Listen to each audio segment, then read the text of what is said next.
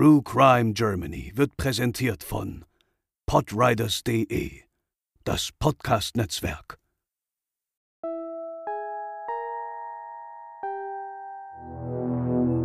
Es ist der 28. Juli 1987. Ein junges Paar befindet sich an Bord der Viking Sally, einer Kreuzfahrtfähre in finnischen Gewässern, auf dem Weg von Stockholm, Schweden nach Turku, Finnland. Sie schliefen auf Deck in ihren Schlafsäcken, als sie plötzlich attackiert wurden. Für den Freund endete der Angriff tödlich.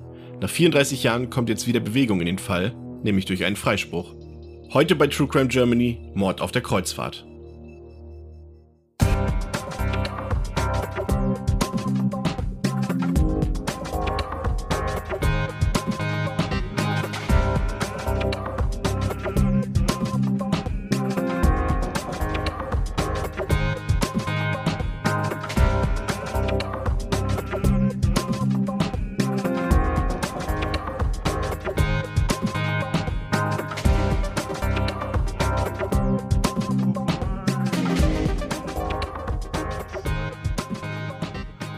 Hallo, liebe Zuhörerinnen und Zuhörer und herzlich willkommen bei der 54. Folge von True Crime Germany. Ich bin der Chris und bei mir sind wie gewohnt Lena. Moin. Und André. Hallo. Zugegeben, wir befassen uns in unserem Podcast ja eigentlich nur mit Crime-Fällen, die innerhalb Deutschlands stattfinden. Im Juli werden wir uns jedoch mit Verbrechen beschäftigen, bei denen es aus Deutschland stämmige Opfer gab, die sich jedoch im Ausland zugetragen haben. Der heute besprochene Fall spielte sich auf finnischen Gewässern ab und ist aufgrund seiner Aktualität für uns Grund genug, ihn für euch mal unter die Lupe zu nehmen. Opfer waren nämlich zwei deutsche BackpackerInnen, Anfang 20.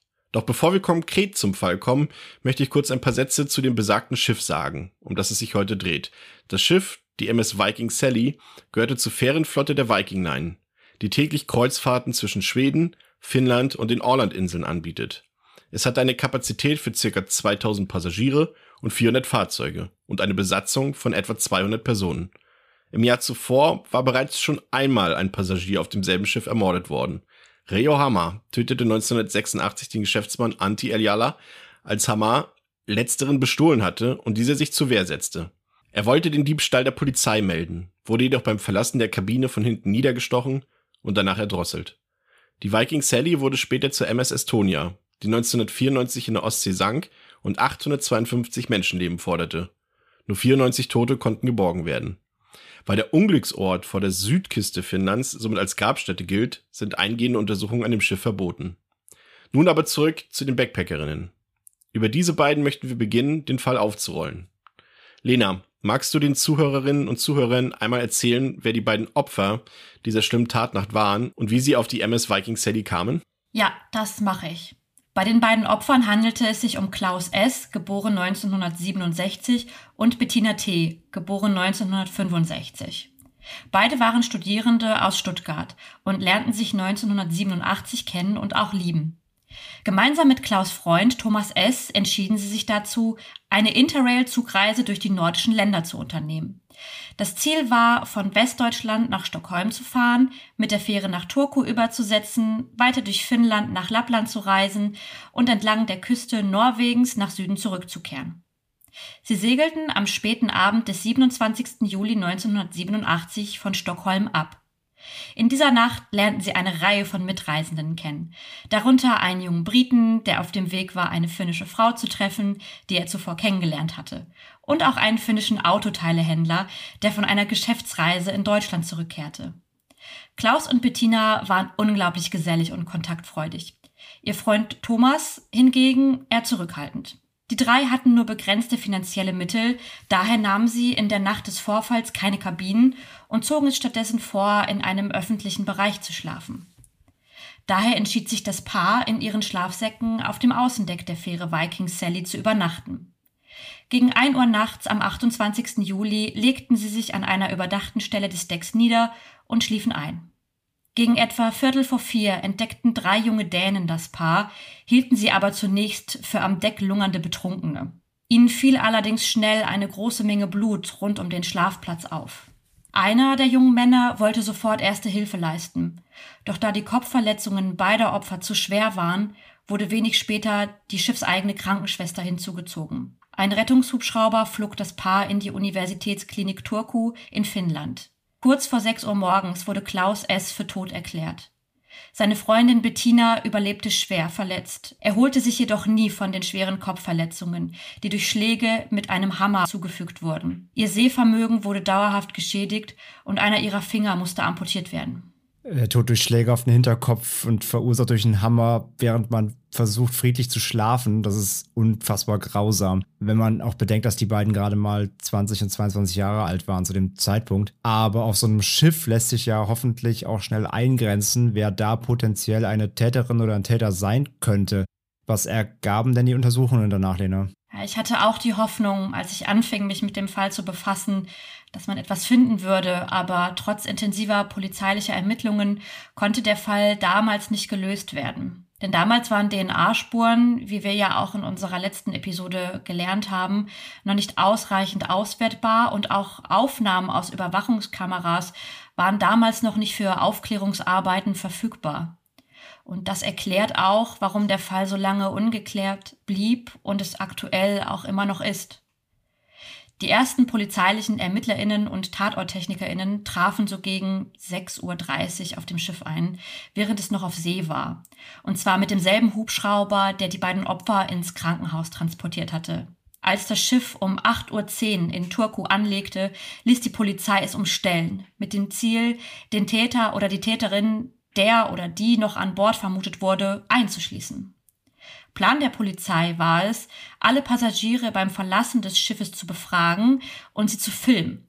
Doch sie mussten feststellen, dass es bei circa 1400 Personen an Bord schier unmöglich war, alle einzubeziehen. Also ließ man Familien mit Kindern und ältere Menschen außen vor.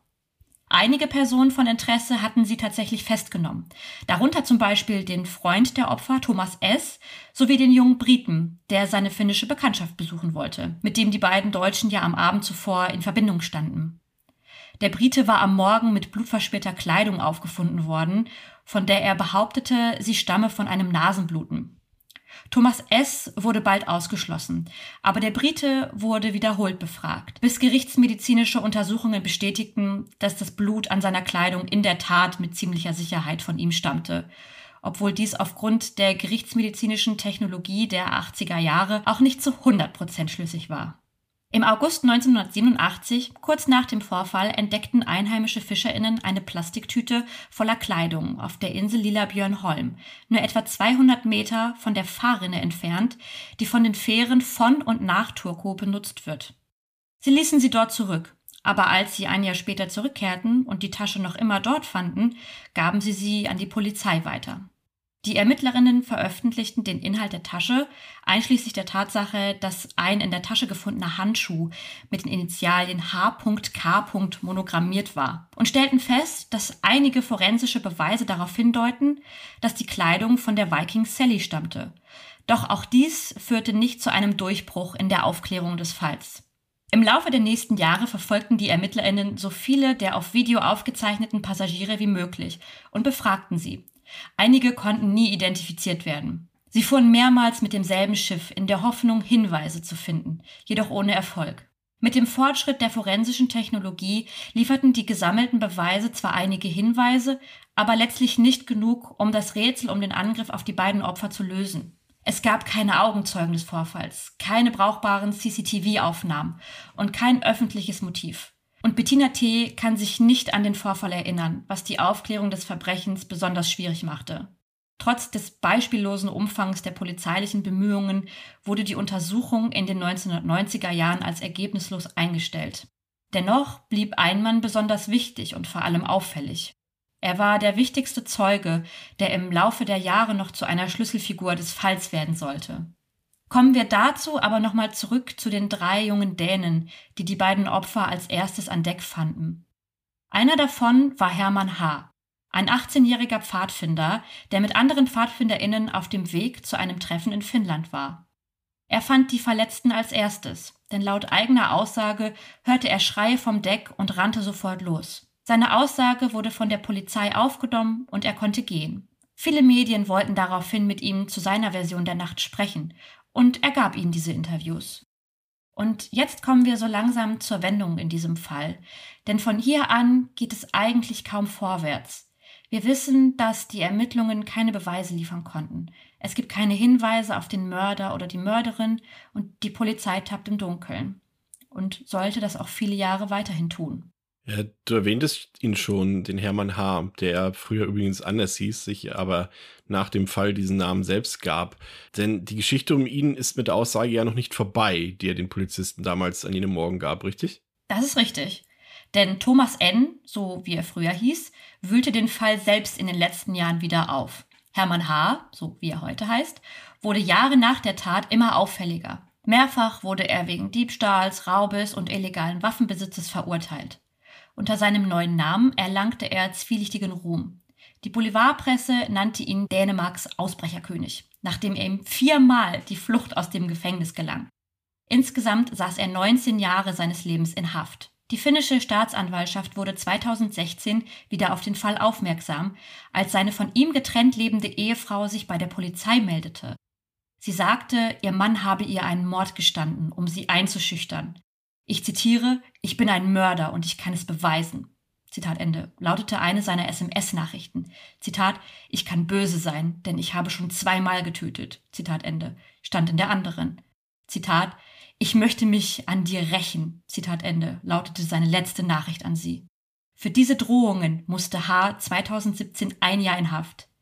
Auch Mithäftlinge des Angeklagten und sogar Polizeikräfte berichteten, dieser habe ihnen den Mord auf der Viking Sally gestanden.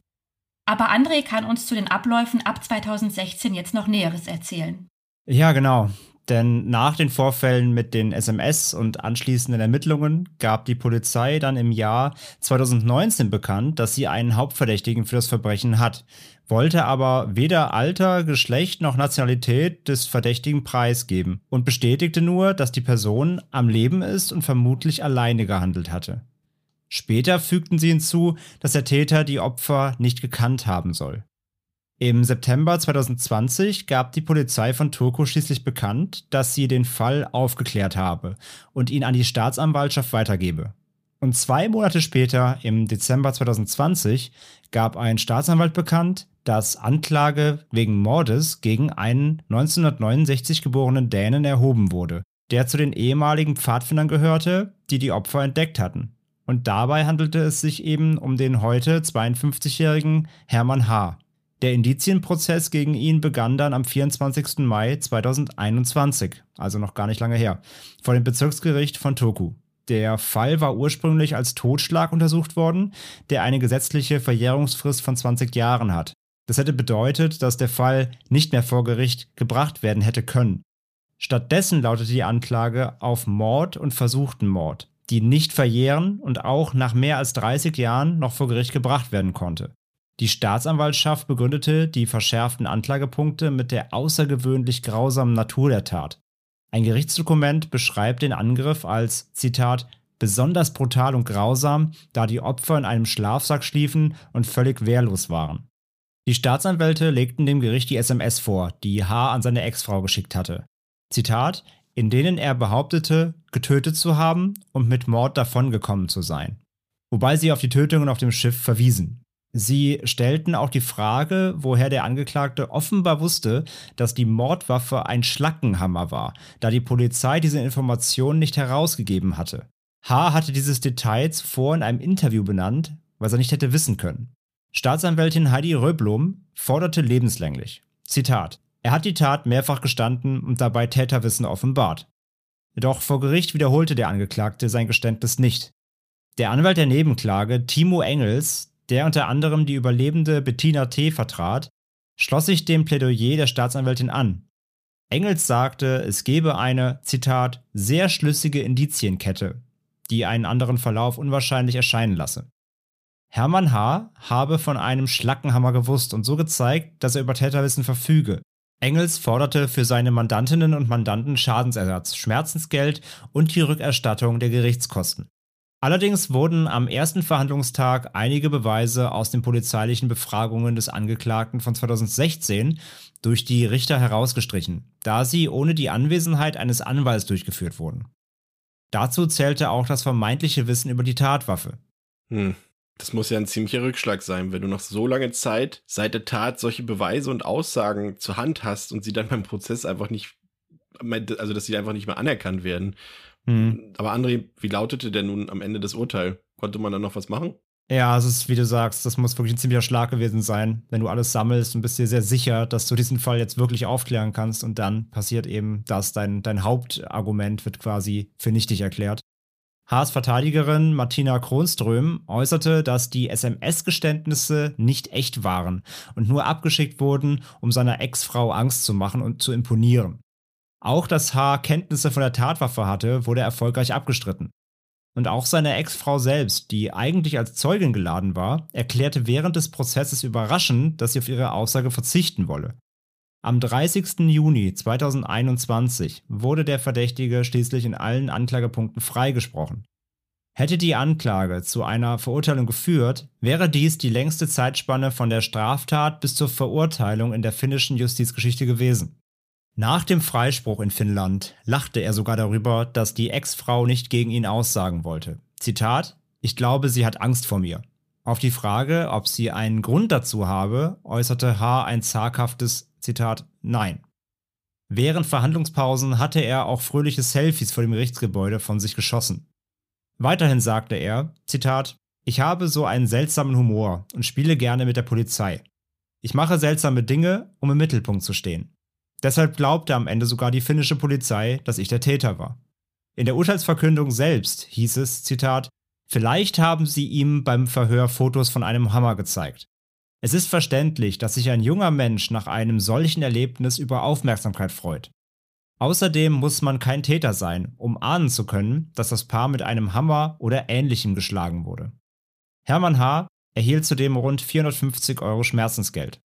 Die Summe ist deshalb so gering, weil er nach eigenen Angaben nur mit der finnischen Polizei gespielt hatte.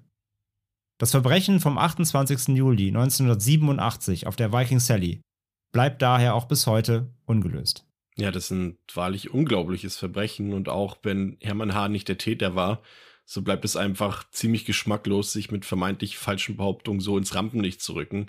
Vor allem, da ja auch eines der Opfer eben noch lebt. Ja, und das, liebe Hörerinnen und Hörer, soll es für heute gewesen sein mit unserer ersten Monatsfolge zum Thema Verbrechen im Ausland. Wir hören uns dann natürlich noch mit unserer zweiten Folge in diesem Monat wieder, wenn wir wiederum drei weitere Fälle zu diesem Thema besprechen werden werden Lena, André und ich jeweils einen Fall mitbringen in die Runde und darüber diskutieren. Danke, wie immer, dass ihr zugehört habt und dass ihr auch beim nächsten Mal wieder dabei seid bei True Crime Germany mit mir, Chris, und mit Lena und mit André. Macht's gut, bis zum nächsten Mal. Ciao. Ciao. Tschüss.